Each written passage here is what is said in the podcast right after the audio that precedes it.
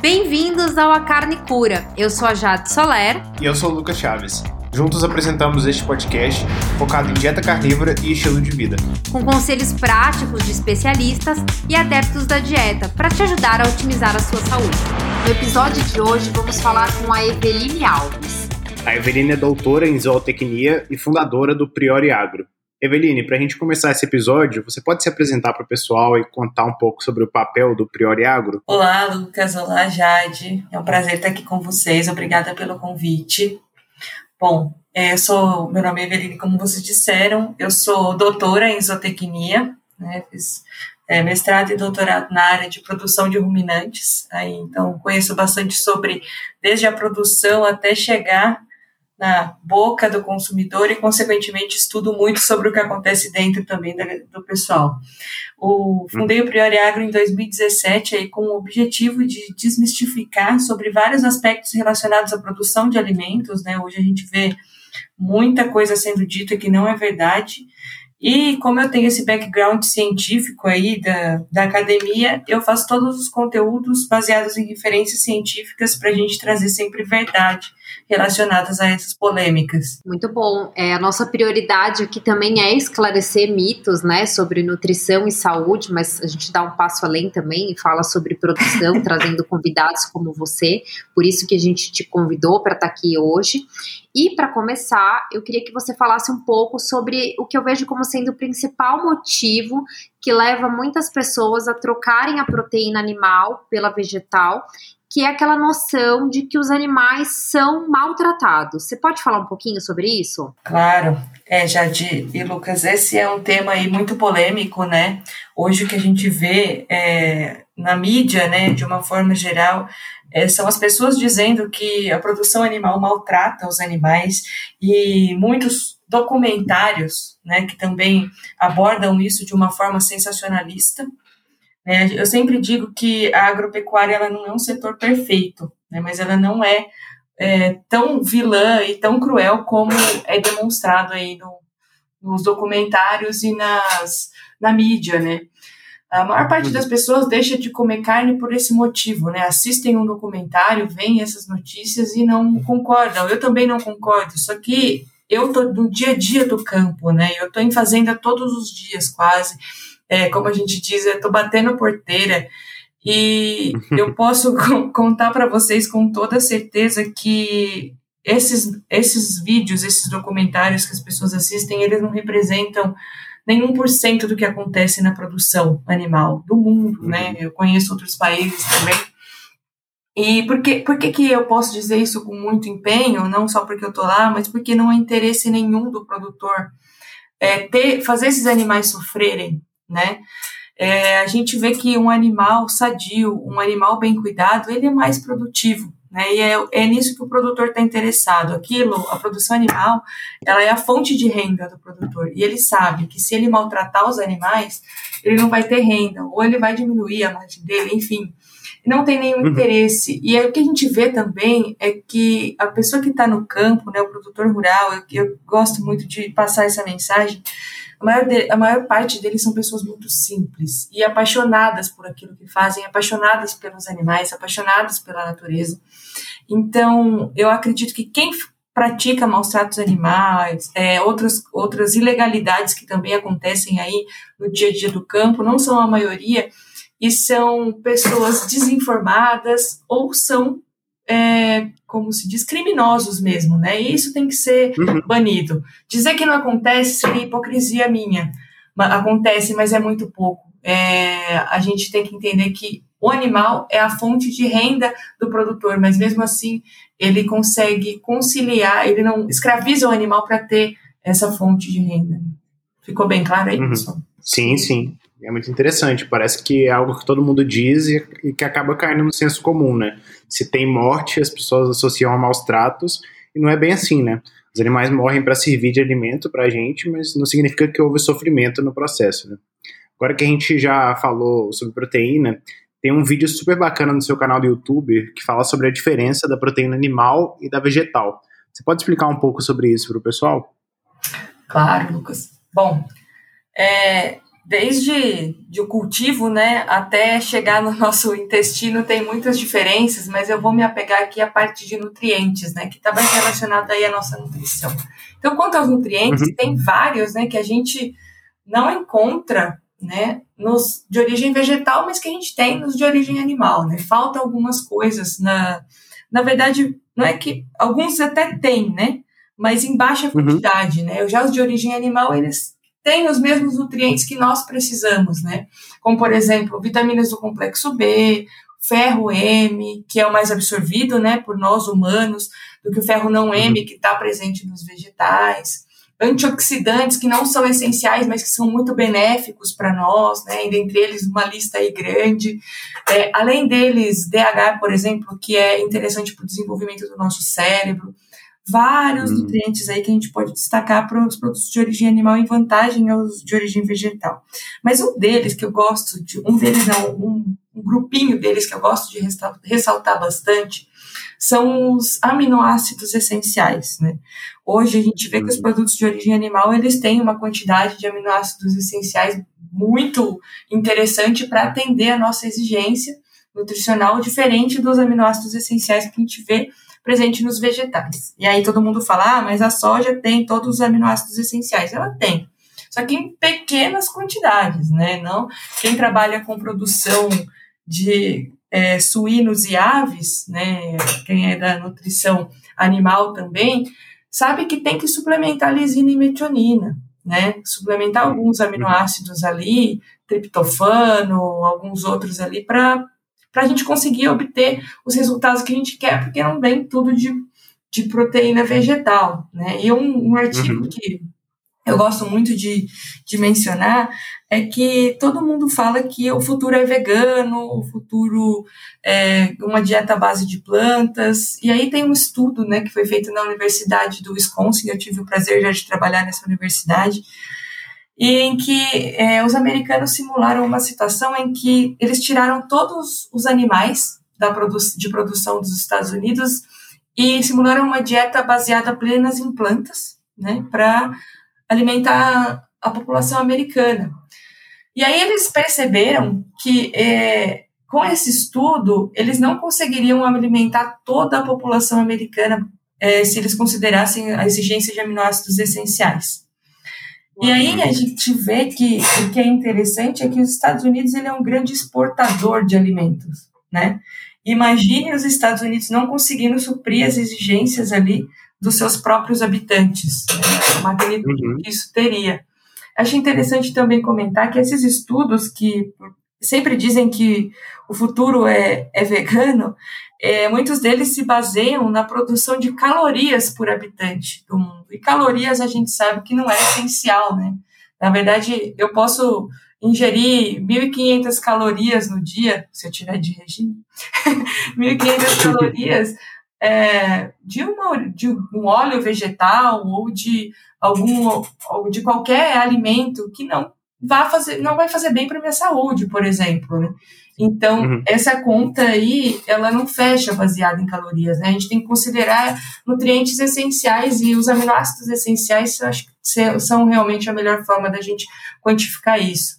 Então, é, muitas diferenças, muitas abordagens sendo feitas da forma errada, inclusive na ciência, né? Por isso que a gente tem que procurar e entender também o que a gente está procurando de informação, né? E usar fontes seguras, né? Então, acho que essas diferenças são cruciais para a gente entender a nossa alimentação e o futuro da alimentação do planeta também. Concordo. O que a gente tem visto é que nos últimos anos a proteína vegetal ela ganhou um status de superioridade, né? Para quem passeia no supermercado e prestar atenção é, nas coisas que vêm empacotadas em saquinho, vai ver muita muita coisa ressaltada, assim, ah, proteína vegetal, tal, como se isso fosse algo melhor para a nossa saúde. A gente sabe que isso não é verdadeiro. E é, as pessoas têm essa ideia, né, e ficam cada vez mais tendentes por essa troca. Lenha, ah, se é vegetal, então é bom, é melhor do que animal, com certeza. e na sua fala aí deu pra gente esclarecer muito bem essa questão de diferença. E a gente falou, bom, dos maus tratos, da diferença aqui da proteína animal e vegetal, mas uma alegação também que é bastante recorrente é a de que o gado é o responsável pelas mudanças climáticas. Como é que a gente faz para rebater essa informação, essa alegação? Nossa, Jade, esse é um assunto que eu gosto bastante, essa parte de sustentabilidade na produção animal, e tem muito mito relacionado a isso, né? Aquela história que o pum do boi é o responsável pelo aquecimento global, né? Então, só para gente, só a gente começar a entender isso, pessoal, os ruminantes, eles produzem, sim, gases de efeito estufa, dentre eles o metano e o óxido nitroso, são os dois principais. O principal dele é, deles é o metano, e ele é eructado pelos animais, ele sai pela boca, não é um pum, Tá? Já, já para começar a esclarecer desde, desde aí para todo mundo entender o que acontece. Né? É que tem gente que caga pela boca, viu, Eveline? É, não, exatamente, né? Tá todo mundo culpando o pum, é um arroto, e as pessoas no dia a dia cagam pela boca. Tá bem, bem colocado. Mas vamos lá. É, não, e aí, assim, é, esses gases são realmente responsáveis por parte do, do, do aquecimento global, eles são considerados gases de efeito estufa. Só que aí a gente vai olhar os dados, né? Vamos, vamos entender como é que esses dados são contabilizados e como eles são é, propagados. Acho que essa é a parte mais, mais interessante dessa informação.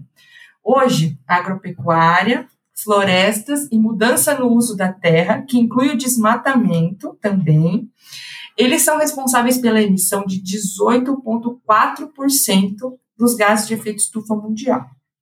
Então, para produzir alimento e considerando ainda que a gente está desmatando, e isso também faz, é, causa emissão de gás de efeito estufa, 18,4%. O sensacionalismo sobre esse dado é o seguinte: a agropecuária emite mais gases de efeito estufa que todo o setor de transporte. Com certeza alguém já ouviu falar isso. O setor de transporte emite, né, com base em referências científicas, 16,2%. Aí também é, fica a pergunta: sim, a agropecuária emite mais que o setor de transporte. Você prefere mudar a sua alimentação do que andar menos de carro, né? Por exemplo, se você fosse comparar uma coisa com a outra, né? Os países uhum. preferem é, mudar a alimentação da população deles ou investir em transporte coletivo, por exemplo, né? Então, assim, uhum. é, uma, é uma, uma questão, assim, muito, às vezes, bizarra, na minha opinião, mas enfim, né?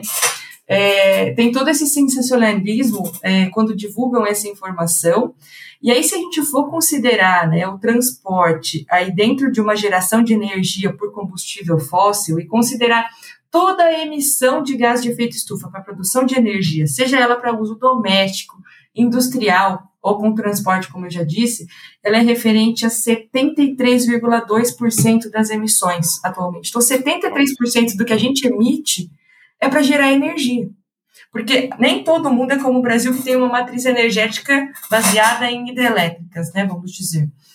Os outros uhum. países, eles usam combustíveis fósseis, usam carvão, é, origem do, originário de petróleo de extração, né, para produzir uhum. a sua energia doméstica industrial. Então, isso contribui absurdamente para a emissão de gases de efeito estufa, né. E aí a agropecuária é o vilão da história, né. Então, assim, uhum é muito ambíguo dizer isso, é né? muito confuso, né, você aceitar quando você olha a fundo a informação, né. E aí, uhum. é, a gente viu, né, no começo da pandemia, é o vídeo que eu mais gosto do Priori, depois quem tiver a oportunidade de dar uma olhada, chama O Boi Não é o Vilão das Mudanças Climáticas, eu soltei no início da quarentena e da pandemia, que tem imagens da NASA que mostram a emissão de óxido nitroso durante e depois da pandemia. E aí a gente vê China e Itália, que já estavam é, em lockdown naquele momento, é, são é, câmeras como se fossem termográficas, né, que mostram a, a, a, as emissões ali, quantificando, e a diferença é absurda, né, de emissão é, antes e depois do lockdown. Então, assim, quem, se, quem são realmente os vilões, né, dessa história toda, uhum. né? Será que são os animais ali de produção ou será que somos nós, né? Consumindo energia diariamente, andando de carro, é, entre outras atividades, né? Então fica a reflexão uhum. aí para o pessoal começar a olhar para isso de uma forma diferente, né? Nós estamos emitindo uhum. gases de efeito estufa, mas estamos produzindo alimentos de alto proteína de alto valor biológico, né?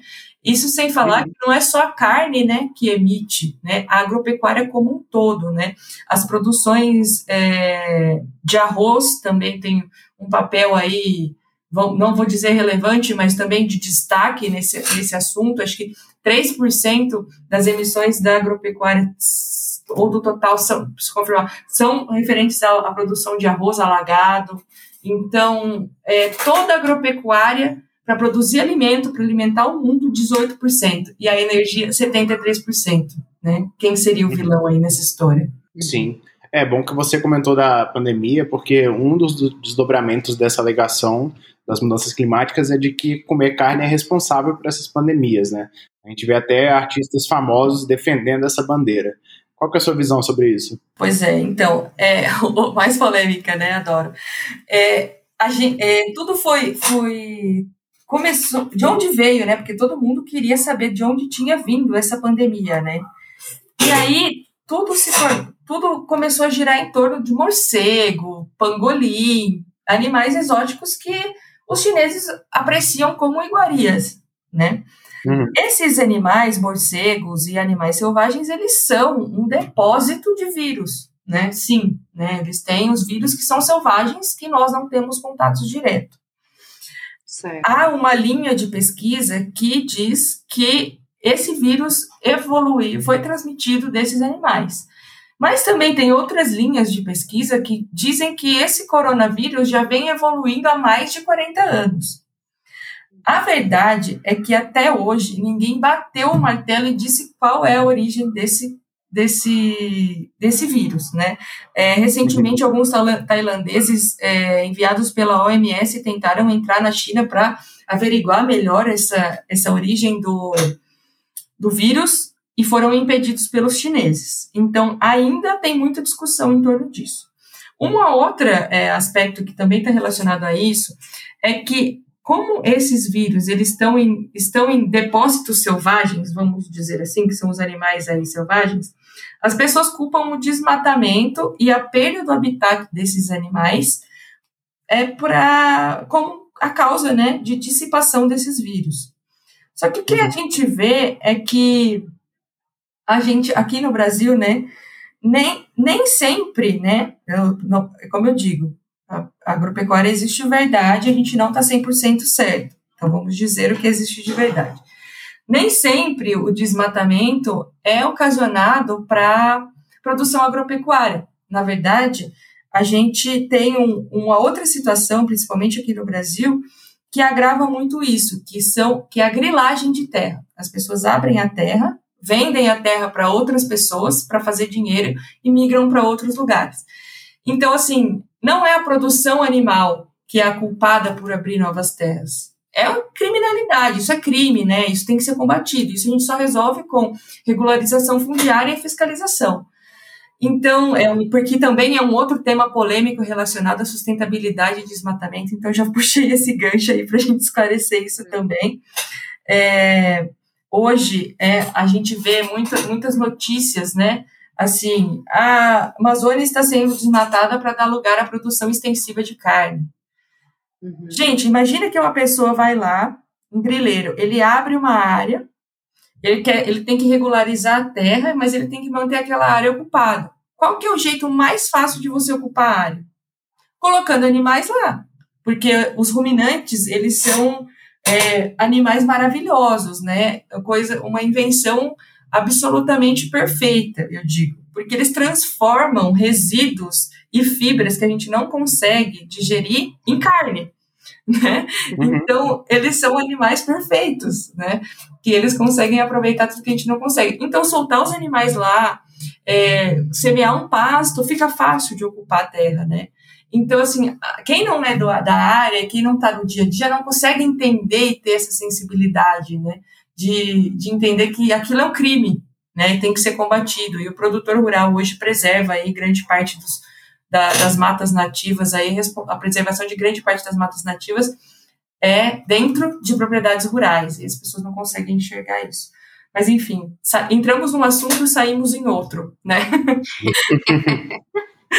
Mas é bem interessante a gente ver como esses mitos, né, eles vão evoluindo, vão ganhando novas roupagens. Teve até uma palestra que eu fiz é, falando sobre a evolução dos mitos, né, com relação à carne. Começou como a carne era, era culpada pela masturbação, aí depois foi evoluindo para câncer, foi evoluindo para é, doenças do coração, é, e assim, estão sempre colocando, aproveitando, né? Eu acho que onde está o enfoque é, para colocar a carne ali de alguma, de alguma forma como sendo a vilã, como sendo a responsável pela doença, pela pandemia, pelo desmatamento, enfim, a carne responsabilizada por tudo de ruim que acontece no planeta e com a saúde das pessoas. Sim, Jade, deixa eu só fazer um, um, um adendo aí.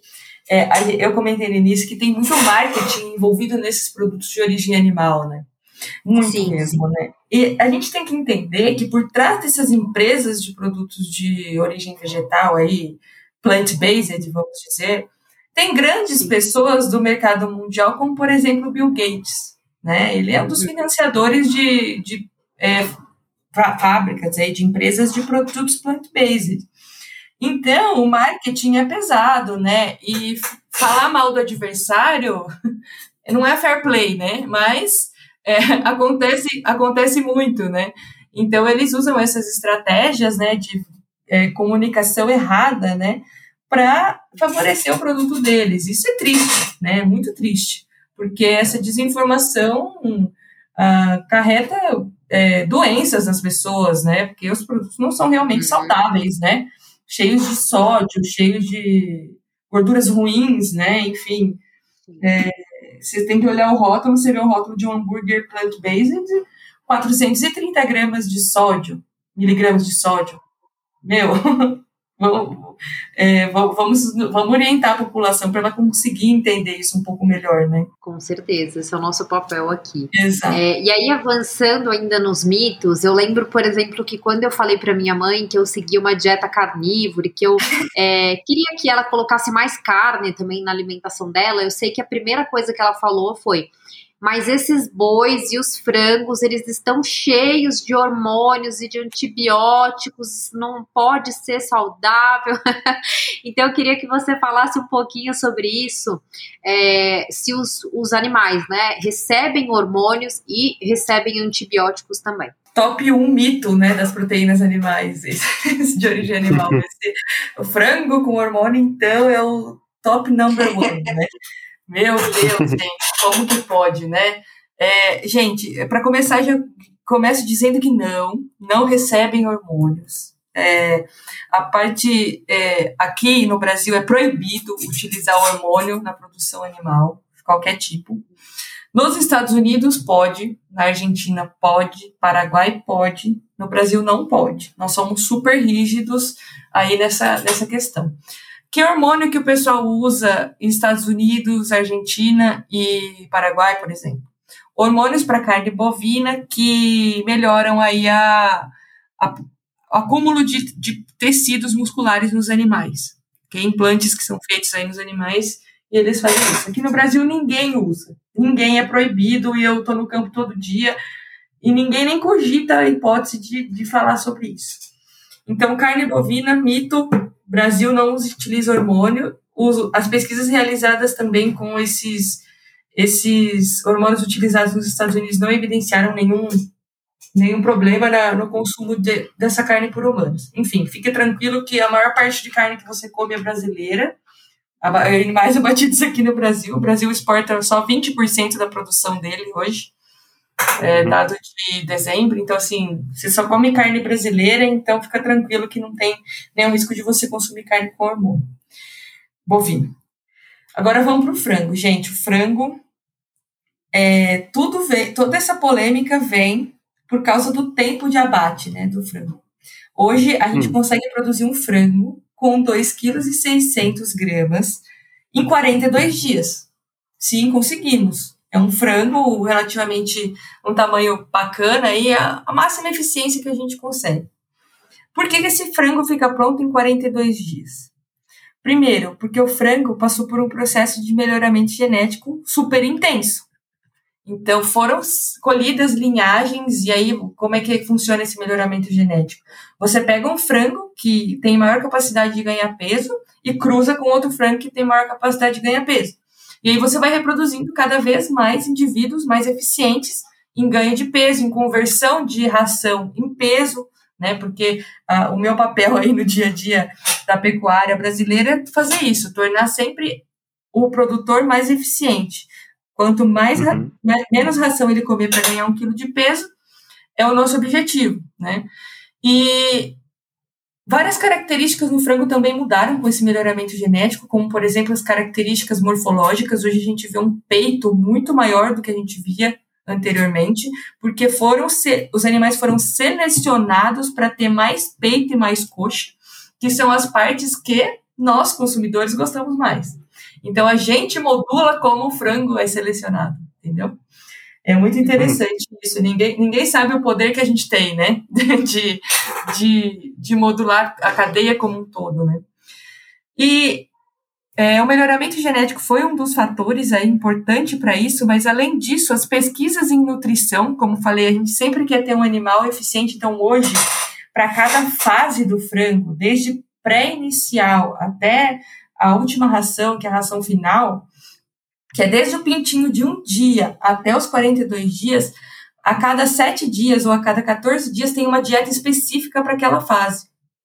Então, tá muito afinado. Então, eu balancei, o balanceamento da nutrição do frango, ele é em aminoácidos já, de tão refinado que tá. Então, assim, quantos, quanto de aminoácido o frango precisa para ter aquela conversão em peso? Então, é tudo uhum. muito, muito calculado.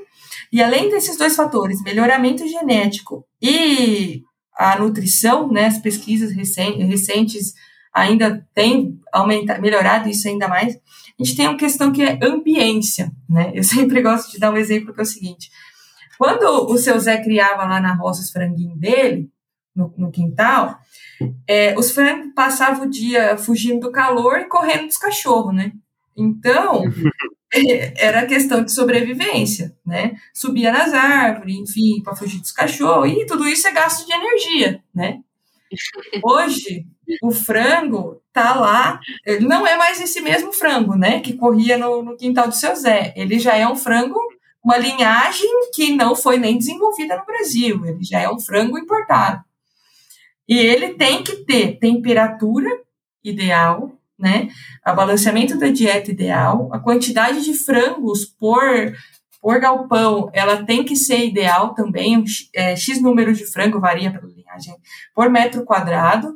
Então é tudo muito afinado. O frango de hoje não corre de cachorro mais. O frango de hoje fica lá convivendo com os amiguinhos dele é, na, na, granja em uma condição top para ele entendeu? Para ele ter uhum. a temperatura que ele precisa, ele tem todos os nutrientes que ele precisa, ele tem água, e agora tem até enriquecimento em alguns galpões aí para eles terem mais entretenimento. Então, assim. Tá melhor que a gente. Cara, mas tá demais, assim, é sombra e água fresca, sabe, o dia todo. Então, e assim, é, cada vez mais as pessoas têm perguntado sobre bem-estar e tal. Daí eu sempre pergunto, mas você não tem interesse em viver assim, não? Eu teria. Comida na boca e, enfim. É, mas é, é, é, isso, então não tem hormônio, né? As questões que, que fazem o frango ser abatido mais rápido são essas três que eu falei: melhoramento, ambiência e nutrição. Agora, sobre os antibióticos, é importante a gente falar disso aqui, que comigo é na base da verdade. Nós usamos antibióticos? Sim, usamos antibióticos. O que, que acontece? É, assim como nós, os animais também precisam ter saúde intestinal. Né? A Jade uhum. pode falar melhor disso, mas saúde, o intestino é o nosso segundo cérebro, né, Jade? Então, é, se a gente não tiver saúde intestinal, tiver alguns distúrbios, como por exemplo diarreia, nós não vamos querer comer, nós vamos ficar abatidos e tal.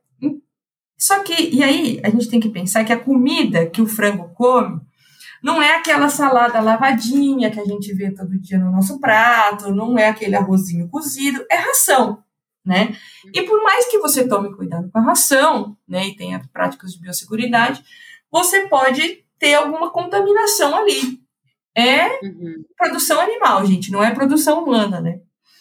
E para garantir essa saúde intestinal, são utilizados ainda, em breve não vão ser mais, os melhoradores de desempenho, que uhum. são moléculas antibióticas. Então, eles são utilizados como, como uso, como melhoradores de desempenho. E é aí que surge todo o confundimento com o hormônio, porque quando você escuta falar melhorador de desempenho, automaticamente as pessoas associam isso a hormônios.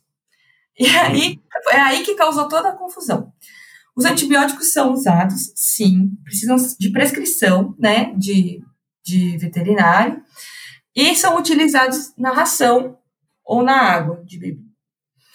É, a gente está sendo muito culpado, né, pela, pelo surgimento de superbactérias, né, e o que são as superbactérias? São bactérias que vão criando resistência aos antibióticos e ao a Organização Mundial da Saúde estima que em 2050 a gente vai ter mais morte por superbactéria do que por câncer. Então, a gente, tem, uhum. a gente tem que se preocupar com esse assunto, sim.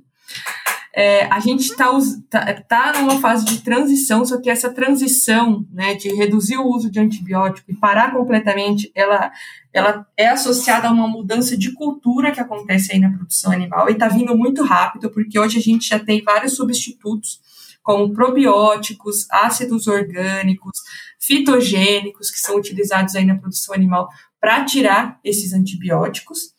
E as práticas de biosseguridade são cada vez mais intensas para proporcionar a esse animal né, mais saúde e menos uso de antibiótico.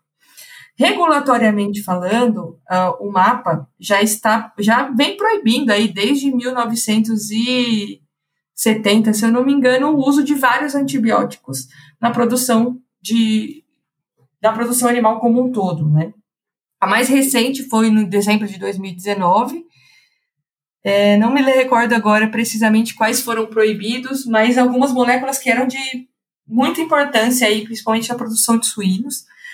E, e a gente está no gradativo mudança é, para retirada dos antibióticos. Não dá para tirar tudo de uma vez, porque, como falei para vocês, é uma mudança de cultura. Mas aí é uma pergunta que eu faço, né? Quem são os reais responsáveis pelo desenvolvimento de superbactérias? São os animais que estão consumindo em doses adequadas lá no campo, é, em doses terapêuticas e como promotores de crescimento? Ou somos nós que compramos uma caixinha de amoxicilina e não tomamos até o fim? Uhum. Se, ou então somos nós que até 2011 comprávamos antibióticos sem receita no, no, na farmácia. E até hoje queremos uhum. dar um jeitinho de comprar sem receita, né? Para não ter que ir no médico. Uhum. Ou então são as UTIs aí dos hospitais. É que não tem jeito, eu sei. Que não tem vazio sanitário, né? Porque sai uma pessoa, entra outra, né? E aí isso, isso é uma condição muito interessante de desenvolvimento de superbactérias. Hoje, quando a gente troca o lote de um galpão de frango, a gente tem um vazio sanitário aí de 20 dias. Esse lote fica vazio, o produtor perde esses 20 dias, não pode pôr nenhum frango lá dentro. Para a gente uhum. evitar uhum. a proliferação de, de, de, bactérias aí que são é, patogênicas para frangos e até para humanos, né? Então, existe todo um cuidado. Vassoura de fogo, a gente usa em granja, é, desinfecção total do galpão. Vocês sabiam que tira aquele fundo da granja e desinfeta o galpão inteirinho para trocar de lote de Uau. frango? Ninguém sabe disso, né? Então, assim, uhum. desinfetante, desinfetante em todos os equipamentos, tudo, tudo, tudo. Uhum. Então, assim, somos, é a produção animal real, real culpada, né? Sobre isso, né? A gente tem que refletir, às vezes, até onde não é hipocrisia de achar, colocar a culpa no outro e achar que a gente não tem culpa, né? Então, assim, são vários fatores que a gente tem que pensar e, e refletir aí e ser menos hipócrita. Às vezes a gente pode ajudar a solucionar o problema, mas não é da forma que a gente está pensando. Né? Parar de comer carne não vai solucionar esse problema, eu garanto para vocês. E eu queria saber também, Eveline, se tem algum, alguma carência, algum período de carência por abate. Então, de repente, sim. se o animal recebeu antibiótico, ele pode ser abatido amanhã, por exemplo? Então, tem, tem alguns antibióticos que tem, não precisam de carência. Ou, ou ionóforos, ionóforos, por exemplo, que, que não entram, não são sistêmicos, vamos dizer, é, eles não precisam de carência. Mas é, toda carência é respeitada dos antibióticos. Gente, eu preciso, preciso, vocês não têm ideia do que, que é uma fiscalização no mapa, do mapa nas granjas. Você, é, é muita fiscalização. O produtor tem que andar na linha, senão ele perde o lote de frango inteiro. Que eu vou te falar que um, um lote pequeno de frango são 20 mil aves. Então, assim, Nossa. é, a fiscalização é absurda, vocês não têm ideia. O, se você vai no produtor e você pergunta alguma coisa, nossa, dá, às vezes dá até dó.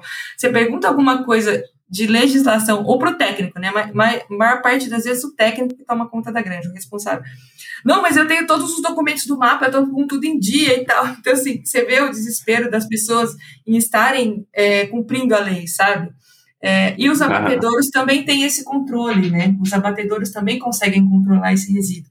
E o produtor não quer que controlam esse resíduo. O produtor não quer que o seu lote seja condenado de forma alguma, né?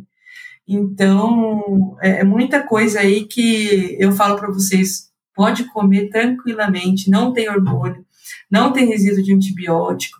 A gente exporta frango para, olha, mais de 30 países, né? Então você imagina esse frango chegando lá na, na Europa e todos os testes sendo feitos. Nossa, eu vou prorrogar uhum. um negócio aqui, que é um negócio que é importante falar sobre frango também, que é salmonela, né? Muita gente tem medo de salmonela de, em frango e ovo, né?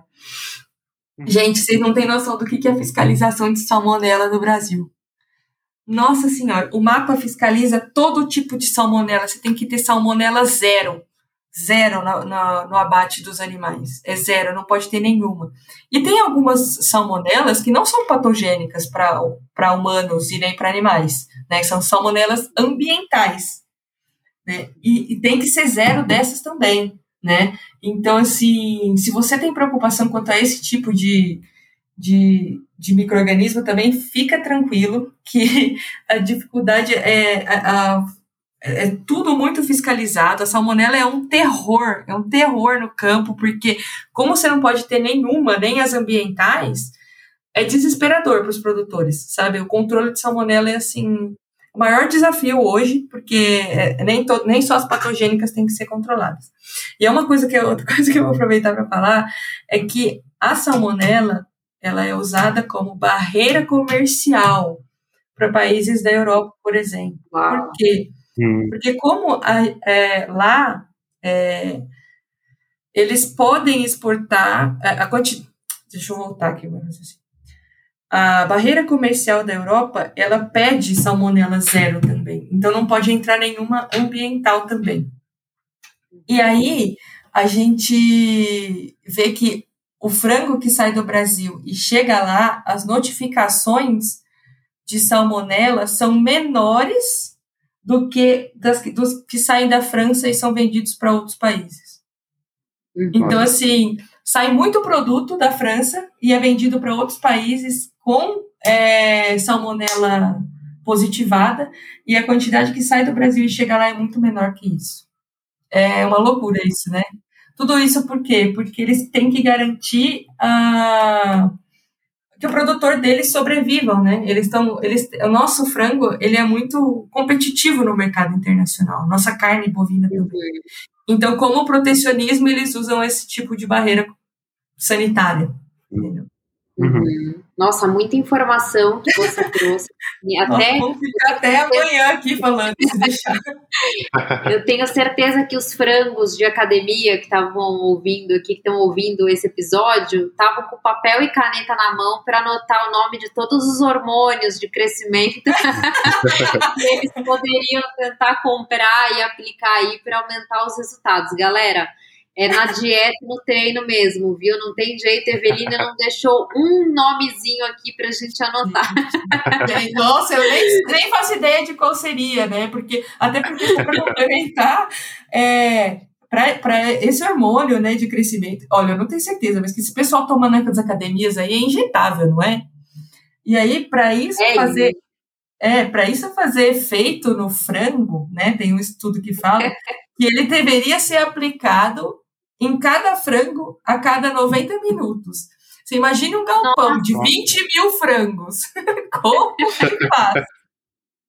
né? Tá louco. Não, ai, ai. Muito bom, muito bom. Muito bom. Bom, Eveline, agora que a gente já avançou um pouco, bora tocar num outro assunto polêmico, que é o leite. Afinal, leite é só para bezerro ou filhotes de modo geral, e a gente pode beber leite? Gente, vamos beber leite, porque leite é maravilhoso. Bom, uhum. vamos explicar mais sobre isso, né? É, eu sou super fã de leite, mas não sou suspeita de falar, porque eu vou explicar tudo com bases científicas, tá? Esse negócio de leite é só para bezerro, né? Ele vem daquela história de que a gente produz lactase até certo momento da vida, depois desse momento a gente para de produzir e para de digerir o leite. É verdade que a gente para de produzir lactase? É verdade. Só que não necessariamente a gente para de digerir o leite, vamos dizer assim. É, uhum. No nosso corpo, né, no nosso intestino grosso, a gente tem, no nosso intestino, de forma geral, a gente tem bactérias, né? E essas bactérias nos ajudam em saúde intestinal, elas têm vários papéis importantes no nosso corpo também.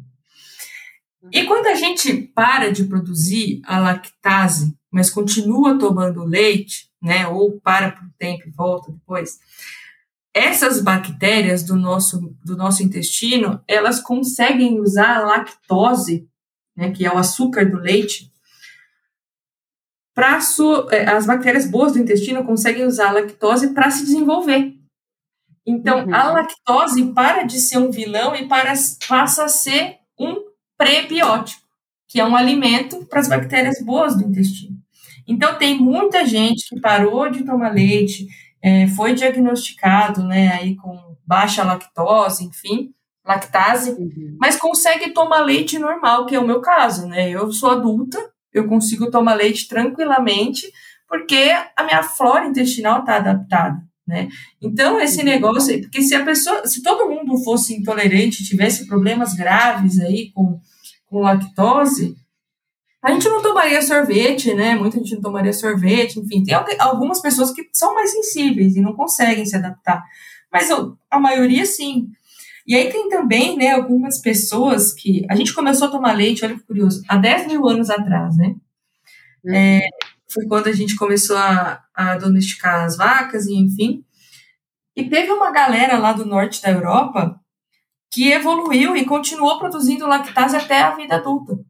Então, é, recentemente, é, recentemente teve um episódio aí do, do nosso querido presidente é, com um copo de leite e todo mundo falou que era é, representando a soberania ariana, né? É por causa disso, porque as países ali do, da Europa, mais do norte, as pessoas não têm intolerância à lactose porque evoluíram e continuaram produzindo lactase durante a vida toda. Olha que curioso, né? Então, é, tem, tem essa questão também, né? Algumas pessoas descendentes desses, dessa evolução aí não tem nenhum problema e continuam tomando para o resto da vida. E aí a gente vai produzir, é, trocar pelo leite de plantas, né? Vamos trocar ou não vamos trocar? Bom, o que, que é o leite de planta? Né? É um extrato líquido da, do processamento de um vegetal, seja ele aveia, seja ele o que for, né? Muita gente troca por causa da questão da sustentabilidade também, que eu já expliquei aqui, que não, não tem muito sentido, né? E muita uhum. gente realmente troca por causa da, da, lacta, da lactose, né? É, quando a gente vai olhar níveis nutricionais, a gente até encontra, né, alguns, alguns bebidas à base de planta, né? É errado chamar de leite, porque leite Sim. é só produzido por glândulas mamíferas aí, glândulas de mamíferos, né?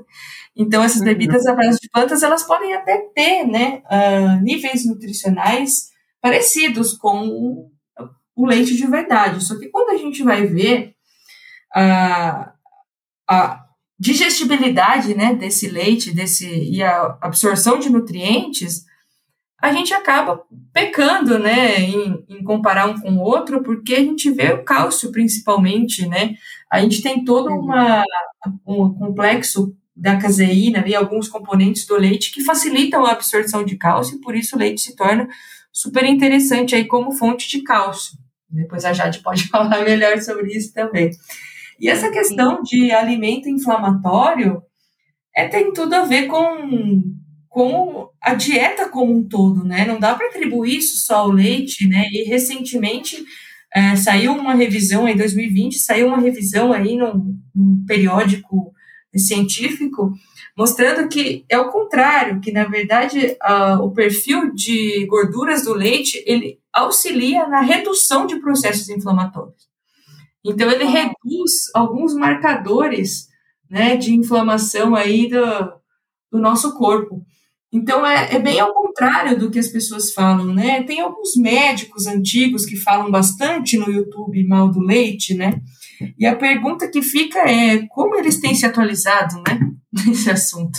Exatamente. Depois a gente até deixa, depois a gente até deixa linkado é, porque realmente, até quando eu fui pesquisar sobre o assunto, apesar de eu mesma já ter ouvido várias vezes que o leite é inflamatório, nunca encontrei uma evidência científica de alto nível é, que confirmasse essa alegação. Então, acho que é meio como é o que aconteceu com o ovo, o que acontece com a carne vermelha. O pessoal fala que é um alimento inflamatório, mas é, não tem nenhum embasamento científico de alto nível para isso. Sim, eu vou mandar para vocês depois o link para vocês darem uma olhada aí. Né? É uma revisão aí, acho que é uma revisão, e fala que uhum. reduz os marcadores inflamatórios. Bem bacana. Legal. Ótimo. E além dessa questão que você comentou, também tem uma polêmica enorme sobre o leite pasteurizado e o HT, né? Esses processos são seguros? Como que eles funcionam? Nossa, é uma polêmica gigantesca também, né? Porque as pessoas é, é, falam o leite da caixinha não é leite, né? Então, assim, é, uhum. é, é, muito, é muito confuso, né? Tem, e tem vários tipos de leite no supermercado, depois eu vou falar um pouco disso também.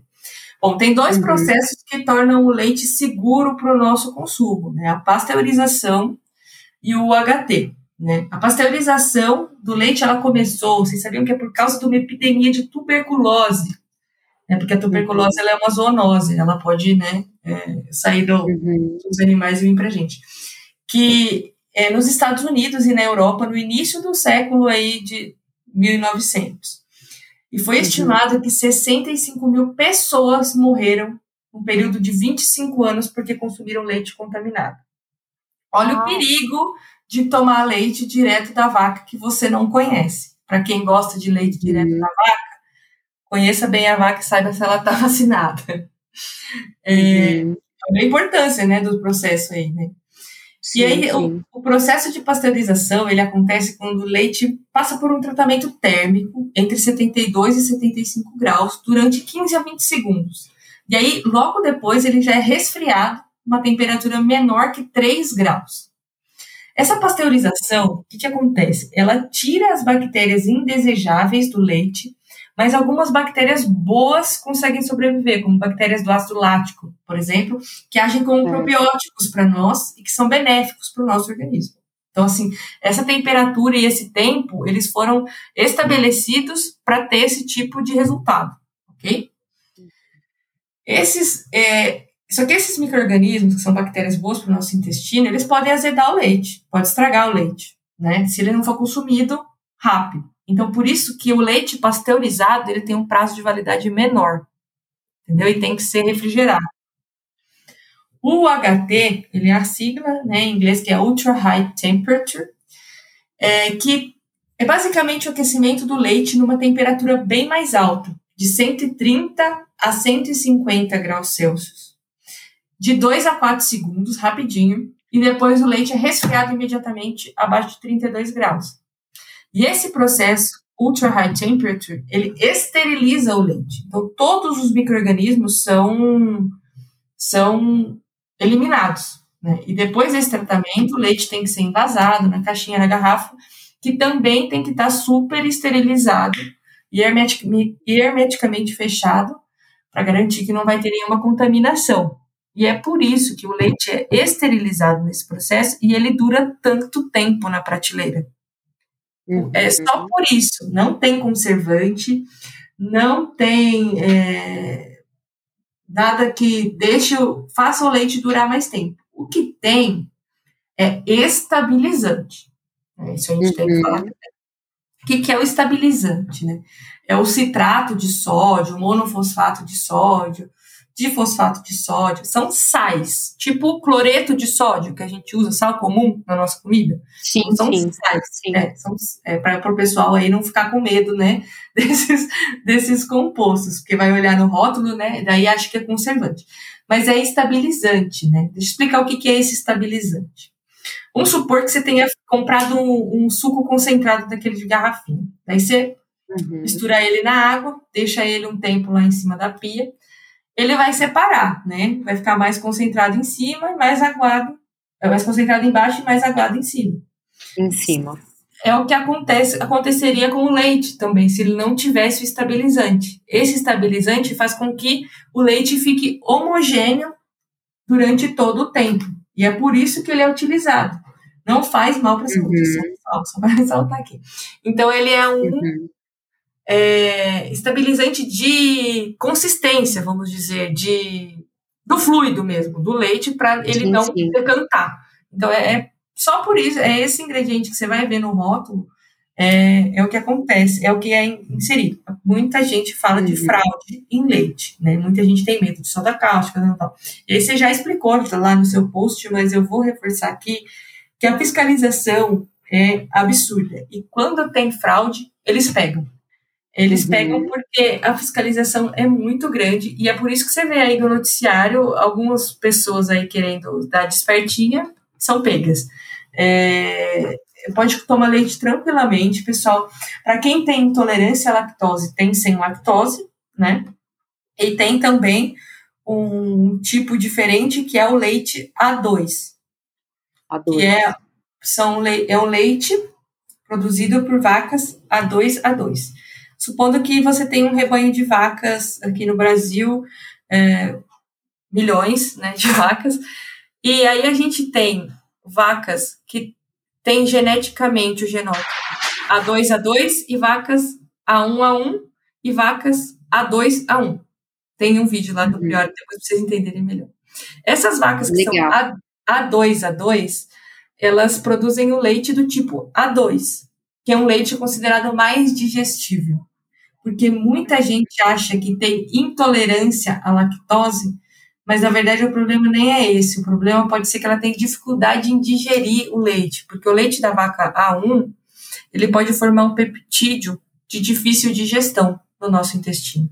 Hum. E esse leite de vaca A2 ele não forma esse peptídeo, ele é mais digestivo. Certo. Então, se você não foi diagnosticado certamente como intolerante à lactose, tenta tomar esse leite A2, porque pode ser que isso resolva o seu problema no consumo de leite. Uhum. Nossa, uma verdadeira aula aí que você deu pra gente sobre isso. Acho que deu para sanar muitas dúvidas do pessoal e a gente também vai deixar aqui linkado o teu canal no YouTube, é, Ah, que tem bastante vídeos a respeito do leite. E agora que a gente já está caminhando um pouquinho aqui para o final, a gente queria que você falasse um pouco sobre os ovos. Quando a gente vai comprar ovo, a gente vê que tem o branco, o marrom, o caipira, o ovo de Páscoa. Como que a gente faz? Como que a gente faz para escolher e qual que é a diferença entre eles? Ô, Jade, desconsiderando de Páscoa que o chocolate ainda não tá no meu domínio, olha, pessoal, tem muita gente que compra ovo marrom no supermercado achando que é caipira. Mas tem muita gente, muita gente. E assim, é, qual que é a diferença entre o ovo branco e o ovo marrom? A cor da galinha que botou. é, é a única. A verdade é que É. assim, tem galinha, tem galinhas de várias, tem galinha, não, não necessariamente a galinha branca bota ovo branco, nem a galinha marrom bota ovo marrom, mas assim, só brincadeira. Não tem diferença entre o ovo branco e o ovo marrom. Você paga mais caro do ovo marrom porque eles sabem que você acredita que ele é melhor, porque Uhum. nutricionalmente não tem nenhuma diferença. É, o, ovo cai, o ovo caipira, só, assim como o leite A2, só comprem se for certificado. Porque todo mundo fala assim: ah, eu vou, vou lá na roça do no seu Zé porque é só ovo caipira. Existe uma legislação para ovo caipira também. Né? O que, que é essa legislação? Você pode usar, é, não precisa ser orgânico, não precisa, pode usar transgênico, porque no orgânico não pode usar transgênico, pode usar transgênico é, na alimentação. Só que as, as, as galinhas, elas têm um acesso a uma área fora do galpão. Porque as galinhas é. ficam no galpão, ficam soltas, e na, na criação caipira elas ficam para fora do galpão, elas têm acesso à pastagem ali, elas podem dar uma forrageada, como o pessoal chama, comer um pastinho, elas interagem ali fora, mas é, é, tem uma legislação especificamente para produção caipira e não considerem que todos são caipira, tá? E o valor nutricional do caipira é igualzinho ao branco, que é igualzinho ao marrom. Alguns ácidos graxos podem mudar, mas não, não são coisas muito relevantes. O que, que é, qual que é a grande, a grande sacada do negócio? O pessoal gosta de ovo com gema bem amarela, né? Isso. Então, assim, tem que ter a gema bem amarela e o ovo caipira é o ovo da gema bem amarela. Porque uhum. o que, que, as pessoas têm na mente dela como caipira? Aquele ovo lá da galinha do seu Zé, que também corre de cachorro, sabe? aquele, aquele ovo daquela galinha, ele tem, ele, a gema dele é mais amarela porque ela só come milho na maior parte das vezes. E o, os, os pigmentos do milho vão para a gema do ovo, né? Então, lembrando desse, desse fato aí que as coisas que a galinha come vão para a gema do ovo e que a gente gosta de gema amarela, o que, que a produção de ovos faz? Coloca corante na ração da galinha. Uhum. Para a gema ficar amarela. Isso muda o valor nutricional do ovo? Não. Nem um pouco. O ovo é o mesmo. O da gema clara, o da gema escura, o da gema intermediária, o valor nutricional é o mesmo. Uhum. O negócio é que, por uma questão do consumidor querer uma gema mais escura, o pessoal faz uso desses corantes. Uhum. Então, assim, é uma, é uma verdade aí que o pessoal precisa saber que esse negócio de cor da gema tá por fora. Uhum. Uhum. E como que a gente faz para escolher mesmo o ovo? O que, que a gente tem que se atentar na hora também de que a gente trouxe o ovo para casa? Tem que lavar o ovo? A gente pode guardar na geladeira direto? Como que funciona? É, sem, sempre comprem né, o ovo, ovo aí de, de lugares que você conheça, que tenham rótulo né, de fiscalização. Enfim, tem que ter o, as, as identificações de que esse ovo passou por alguma fiscalização. Casca do ovo sempre limpa, né? É, a gente sempre preconiza isso. Muita gente vai pelo aspecto, né, de lisinha, de, de não, não trincado, né, obviamente. E mas assim, isso não quer dizer, né, a, a, casca lisa não quer dizer que vai mudar alguma coisa dentro do ovo, né? É, uhum. só, só, você não preconizar pegar um não trincado é, é a única coisa que eu, é, falando de fora, né? E aí, você, é, você pensando, o dentro não dá para a gente escolher no supermercado, né? Mas a gente sempre é, preconizar essa fiscalização, né? Acho que é importante. E sempre tá de olho, né, pessoal? Porque tem muito distribuidor de ovo por aí, a, a perua do ovo e tal. Uhum, é, uhum. A chance de você encontrar um ovo podre ou mais de um, uma cartela de ovo dessa, nessa condição é muito maior. Né? Sempre coloca o ovo na uhum. geladeira, porque é importante a gente sempre manter isso resfriado. A casca do ovo ela é porosa, né? Então pode entrar várias coisas ali. Esse ovo, antes de chegar no supermercado, ele é beneficiado, ele é lavado, ele é, é escolhido, já selecionado. Alguns são selecionados por classe, né? Por isso que você vê ovo extra, ovo médio, né? Ovos menores. E então, assim, a única dica que eu dou é procure o selo de, de inspeção e comprem ovos armazenados corretamente né? Que não tenha o risco aí de ter entrado algum microorganismo ou que impediram o desenvolvimento desse microorganismo. Uhum. Perfeito. Excelente o conteúdo, Eveline. Ajudou a gente a sanar várias dúvidas do pessoal. E Passou agora a gente tá um pouco, mas eu não me, eu não me seguro. não, maravilhoso, foi ótimo. E agora que a gente está encerrando, qual que é o seu recado final e onde que as pessoas podem aprender mais com você? Bom, pessoal, meu recado final é não acreditem em tudo que vocês veem por aí, né? É, procurem sempre locais que utilizem a ciência como embasamento para propagar as informações. É, várias razões trazem, fazem as pessoas falarem, seja ela uma razão de mercado, um desconhecimento ou apenas ira, né?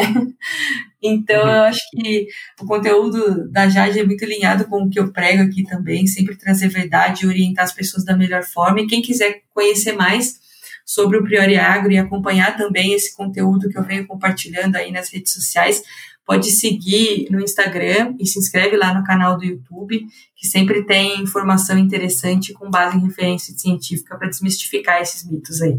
Bom, obrigada mais uma vez por ter topado bater esse papo com a gente. Tenho certeza que o pessoal adorou e vai compartilhar bastante esse episódio. A gente vai deixar algumas coisas linkadas aqui. Tenho certeza que você vai voltar outras vezes aqui, porque assuntos não faltam, os mitos vão mudando de roupagem, então a gente vai precisar de você outras vezes aqui. Obrigada, Eveline. Obrigada para o pessoal que ouviu. Até uma próxima, gente. Eu que agradeço. Contem comigo aí sempre que precisarem. Em breve eu vou fazer um post sobre ovo aí para vocês, que tem vários tipos, Legal. caipira, free range, e aí eu mando para vocês para a gente esclarecer isso de uma vez. Muito Maravilha. bom. Obrigada, pessoal. Se você gostou do episódio, indique para alguém o podcast e compartilhe nas suas redes sociais. Até o próximo episódio. Esperamos que você continue cuidando da sua saúde e inspirando outras pessoas a fazerem o mesmo.